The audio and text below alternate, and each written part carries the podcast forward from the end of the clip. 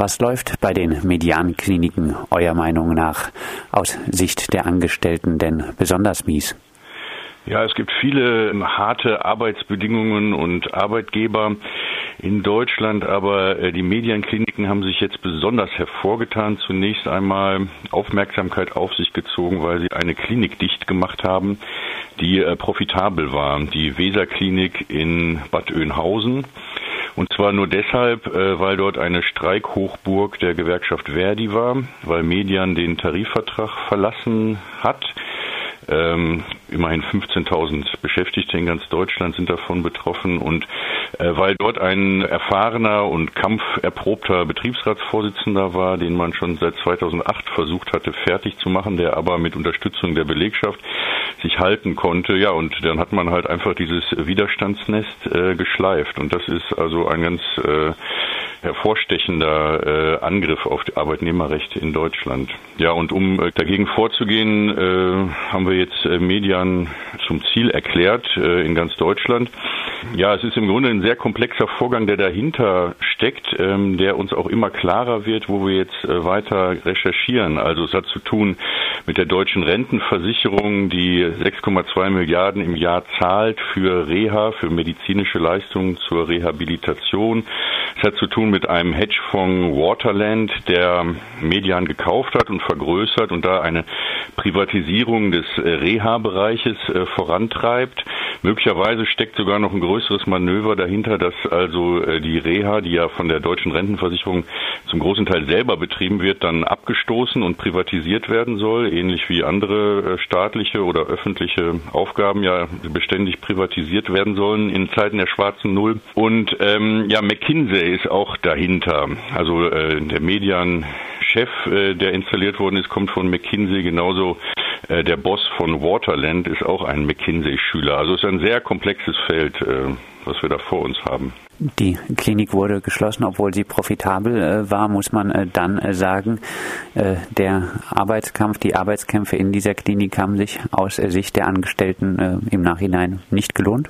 Tja, ähm, also das ist auf jeden Fall die Logik, die natürlich äh, das Union Busting erzeugen will. Also diese Grundangst, ausgehend mal von den USA als Vorreiter im Union Busting seit Ronald Reagan. Also wenn ihr hier Ärger macht, dann ziehen wir nach Mexiko oder nach China mit unseren Fabriken. Na klar, das ist äh, die Urangst, die immer bespielt wird.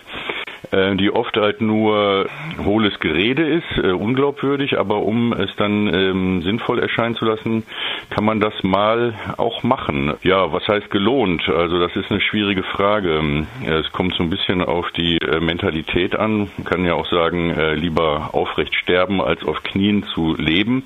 Also Leute, die jetzt nicht kämpfen, haben dadurch dann auch nichts gewonnen. Die ähm, signalisieren dem Arbeitgeber ja nun, mit uns kann man es machen und man kann uns immer, immer weiter drücken. Also was Sie jetzt ja machen wollen, äh, statt äh, einem einheitlichen Tarifvertrag, ist Tarifverträge mit gelben äh, Betriebsräten vor Ort, also Haustarifverträge. Und das Optimum ist im Grunde der Einzelvertrag, sodass jeder dann noch vor Weihnachten betteln gehen darf beim Chef, ob er vielleicht eine Weihnachtsgratifikation kriegt oder dass er von seiner Gratifikation dann Abzüge kriegt, je nachdem, wie lange er krank gewesen ist und solche Scherze. Das ist ja das Optimum, was die erreichen wollen. Und ähm, na klar, nach unten ist da kaum eine, eine Schranke und ähm, aber ist eine gute Frage und eine schwierig zu beantwortende Frage. Natürlich, das ist die Angst, äh, die immer da ist bei den Leuten. Du hast jetzt im Zusammenhang mit den Mediankliniken äh, schon den niederländischen Hedgefonds Waterland äh, genannt. Äh, ihm gehören äh, die Mediankliniken. Genannt hast auch die deutsche Rentenversicherung. Äh, gegen beide Akteure soll es heute auch Protestveranstaltungen geben. Äh, zusätzlich im Fokus der Kritik steht die Beiten Burkhardt Kanzlei, eine Anwaltskanzlei, die Anwaltskanzlei äh, von den Mediankliniken. Ist es nicht normal, dass eine Anwaltskanzlei einfach nur alles dafür tut, um ihren Mandanten zur Seite zu stehen? Ja, normal. normal ist so vieles auf dieser Welt. Ähm, was heißt das schon? Also ähm, ich würde mal, äh, wenn ich mal tiefer äh, ausholen darf, sagen, dass die Rolle der Anwaltskanzleien und Wirtschaftskanzleien in Deutschland nicht richtig verstanden worden ist, äh, auch wenn wir genau an dem Punkt schon seit zwei Jahren arbeiten. Man sieht das immer so als äh, beigeordnete Dienstleistung, aber es ist in Wirklichkeit der Punkt, wo sich strategisches Know-how versammelt.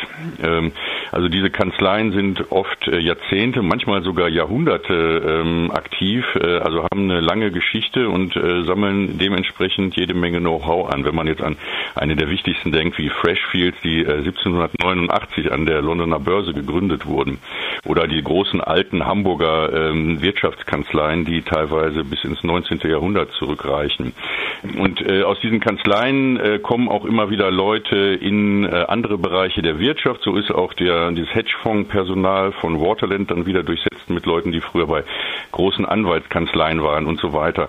Und hier sammelt sich also das äh, prozessuale Know-how, wie man Leute mit ähm, juristischen Methoden fertig macht, also Kündigungen konstruiert, Abmahnungen konstruiert. Aber äh, diese Kanzleien steuern auch ähm, den Kontakt zu äh, PR-Agenturen, wie man Anti-Streik-Propaganda verbreitet, wie man diese ganze psychologische Schiene äh, fährt, um, um Leute einzuschüchtern oder auch äh, auf der anderen Seite einzuseifen, zu umgarnen. Ja, und äh, dann auch noch Medienkanzleien und PR-Agenturen, die einerseits versuchen, Presseberichterstattung zu verhindern oder äh, positiv zu gestalten, Kontakt aufbauen zu Redaktionen und so weiter. Also das wird äh, meistens von äh, den großen Wirtschaftskanzleien ähm, gesteuert. Und das McKinsey-Modell, was ja hinter allem steht,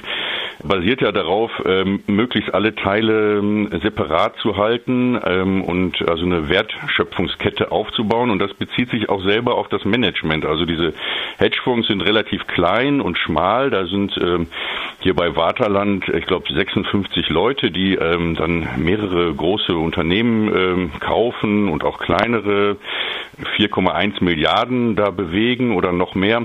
Und die kaufen sich also Expertise dazu und äh, daraus entsteht dann äh, immer wieder äh, durch verschiedene Fälle und so weiter äh, Netzwerk an Leuten, was da agiert. Und ja, Beiten-Burkhardt ist eben für die Zermürbung, die konkrete Zermürbung von einzelnen Personen oder eben diese Schließung da in Bad Oeynhausen verantwortlich. Am heutigen Freitag, den 13., werden verschiedene Aktionen im Zusammenhang mit den Mediankliniken stattfinden. In Düsseldorf soll heute eine Blutsauger-Demo direkt am Büro des angesprochenen Hedgefonds Waterland stattfinden. Blutsauger ist man da nicht gleich bei etwas arg vereinfachenden Bildern vom Manager, der dem arbeitenden Volk das Blut aus den Adern saugt, obwohl solche Bilder wohl kaum eine adäquate Kritik des Kapitalismus und seiner Zwänge darstellen? Ja, das ist ein Thema, was, was man vielleicht mal in einem längeren Symposium behandeln sollte. Da könnten wir uns, glaube ich, trefflich streiten. Ich bin der Meinung, äh, die Menschen brauchen Bilder, um Sachverhalte zu verstehen. Äh, ich denke nicht, dass äh, wir den Herrschenden da auf den Leim gehen sollen, das alles nur als kühl funktionierende Maschinen, als im Grunde also eine Art, die Wirtschaft als eine Art Excel-Tabelle, Statistiken und Mechanismen, ähm, so wie Marx das auch immer geschrieben beschrieben hat, zu sehen, sondern es sind doch auch Akteure mit konkreten Interessen, mit konkreten Stilen. Ich habe ja gerade schon so ein bisschen eingeführt in diese Netzwerke, die da entstehen, mit Irrlehren. Ja, und äh, es gibt ja verschiedene Versuche, mh, Bilder zu finden ich sag mal, King Kong ist so ein großer Film, der nach der Weltwirtschaftskrise 29 oder ich würde sagen der Film, äh, der da entstanden ist, also eine Bestie, die im Herzen der Wall Street da ausbricht, ähm, so ein Versuch, etwas unbeholfener vielleicht, dieses Geschehen, was da über die Menschheit dann hereinbricht, diese Weltwirtschaftskrise zu beschreiben. Es gibt äh, Zombies, es gibt äh, Vampire, Untote. Frankensteins Monster. Aber ich denke, dass ähm, hier in diesem Falle ähm, das Bild der Vampire eigentlich ganz gut funktioniert. Ähm, also ich, man soll es auch nicht übertreiben. Es hat auch eine spaßige Note. Ich verkleide mich jetzt auch selber als Vampir. Ja, ich ähm, halte dann die Laudatio an auf einen Kollegen ähm, heute vor dieser Waterlandzentrale Ähm, wir haben ja auch Freitag den 13. genau deshalb gewählt, weil es so ein Tag ist, der mit Horror verbunden wird. Der Horror, den, den man dann auch empfindet, wenn man ständig Abmahnungen kriegt oder da drangsaliert wird auf der Arbeit, um den Spieß mal so ein bisschen umzudrehen. Aber in der Tat ähm, ist es ja so, dass Waterland diese Medienkliniken aussaugt. Also äh, das äh, kann man gar nicht anders beschreiben. Also oder das kann man schon auch noch anders beschreiben, aber es ist tatsächlich so, die haben eine Milliarde für diesen Konzern bezahlt, haben dann aber direkt die gesamten Firmenimmobilien an einen Immobilientrust in den USA, Medical Properties Trust, der darauf spezialisiert ist, verscherbelt für 770 Millionen, also fast den gesamten Preis. Und die Mediankliniken müssen jetzt diese Immobilien, in denen sie nun selber aktiv sind, zurückmieten ähm, zu Verträgen, die irre lange laufen und dann am Ende der Vertragslaufzeit 35 Prozent mehr bedeuten als das, was sie rausgekriegt haben. Waterland wird aber ähm, die Medienkliniken in den nächsten Jahren wieder verkaufen. So funktionieren diese Hedgefonds. Die bringen das irgendwie kurz auf Trab und dann verkaufen die das und dann steht diese Klinik da mit äh, Verträgen, die sie erdrosseln. Das heißt also, man kann es gar nicht anders beschreiben als eine Art nicht investieren, sondern devestieren. Da wird also was äh, ja rausgesaugt, um kurzzeitig ähm, Erfolg zu erzielen. Vielleicht noch äh, die Frage, die Aktion Arbeitsunrecht hat stets auch das Ziel, dass die Beschäftigten äh, insbesondere an diesen Aktionstagen äh, selbst aktiv werden. Klappt das bei den Mediankliniken? Also wir wollen im Grunde eine Bürgerrechtsbewegung erzeugen. Es ist natürlich absolut notwendig, dass auch die Betroffenen selber aktiv werden und das ähm, passiert auch an ähm, einzelnen Stellen. Die besondere Schwierigkeit unseres Formats ist allerdings, ähm, dass wir uns immer besonders krasse Fälle raussuchen und dass diese Beschäftigten dann auch oft ähm, eingeschüchtert oder traumatisiert sind. Das heißt, es sind jetzt nicht die äh, Betriebe unbedingt, die, äh, wo die Belegschaft dann besonders gut dasteht. Und äh, ja, die äh, diese Shock and Awe Methode von Beiten Burkhardt und Waterland war auch äh, gar nicht so unerfolgreich. Aber es passiert also in äh, verschiedenen Kliniken was. In Bad Oeynhausen soll was stattfinden und auch in anderen Orten. Und unsere kleine Bürgerrechtsbewegung, die wir da aufbauen, kommt also auch so langsam in Fahrt. Und da gibt's dann Leute in Städten, die also vor Beiten Burkhardt in Frankfurt ziehen. Wir machen was in Düsseldorf. Es gibt was in Dresden, Frankfurt, und München und noch in vielen anderen Orten. Das kann man auf unserer Website arbeitsunrecht.de nochmal nachlesen. Also ähm, es ist ein bisschen schwierig, ist auch deshalb jetzt kein äh, besonders leichter Gegner, weil diese Reha-Kliniken äh, meistens in der Pampa sind, also in äh, weit entfernten Gebieten und weil unser Klientel äh, doch eher städtisch geprägt ist, sodass da eine große Strecke zu überbrücken ist. Aber ähm, im Moment äh, sind jetzt so Aktionen an, glaube ich, 14 Orten angekündigt. Und ich denke, dass es noch mehr werden. Wir stellen so ein Flugblatt äh, bereit, was jeder runterladen kann. Und äh, das machen sicherlich auch noch ein paar mehr Leute. Abschließend ähm, deine Hoffnung, was wird sich durch den Aktionstag bei den Mediankliniken verbessern? Ich denke, es wird, also gerade bei diesem Gegner haben wir erstmalig einen, der hm, kein eigenes Markenimage besaß bisher. Das heißt, die Marke wird durch uns eingeführt äh, bundesweit. Also ich denke, dass es sogar einen ganz konkreten messbaren Schaden äh, hervorruft.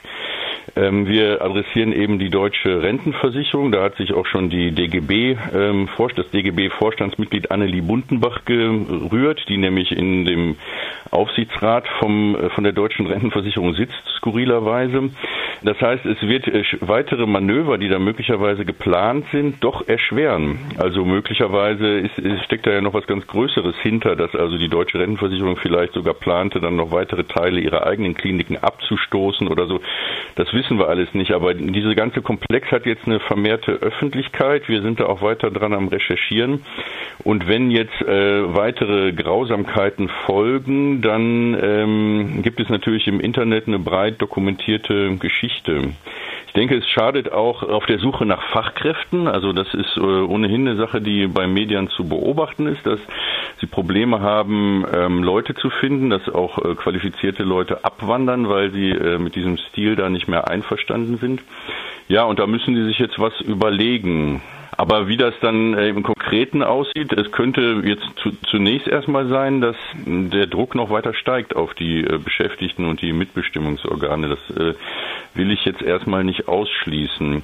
Andererseits bleibt uns auch keine Alternative. Wir dürfen jetzt äh, solche Sachen nicht durchgehen lassen und es soll auch ein äh, Signal sein an alle anderen Arbeitgeber, Sie könnten also beim nächsten Schwarzen Freitag dann im Oktober diesen Jahres auch wieder betroffen sein und Sie müssen sich das überlegen. Also man muss ja auch einen, irgendwo einen Boden einziehen in das Fass und äh, sagen, bis hier und nicht weiter. Oder wenn ihr äh, solche Grausamkeiten, fast schon mittelalterliche äh, Aktionen, also die Schleifung von Widerstandsnestern wie in Bad Oeynhausen, wenn ihr sowas durchzieht, dann müsst ihr auch einen Preis dafür bezahlen.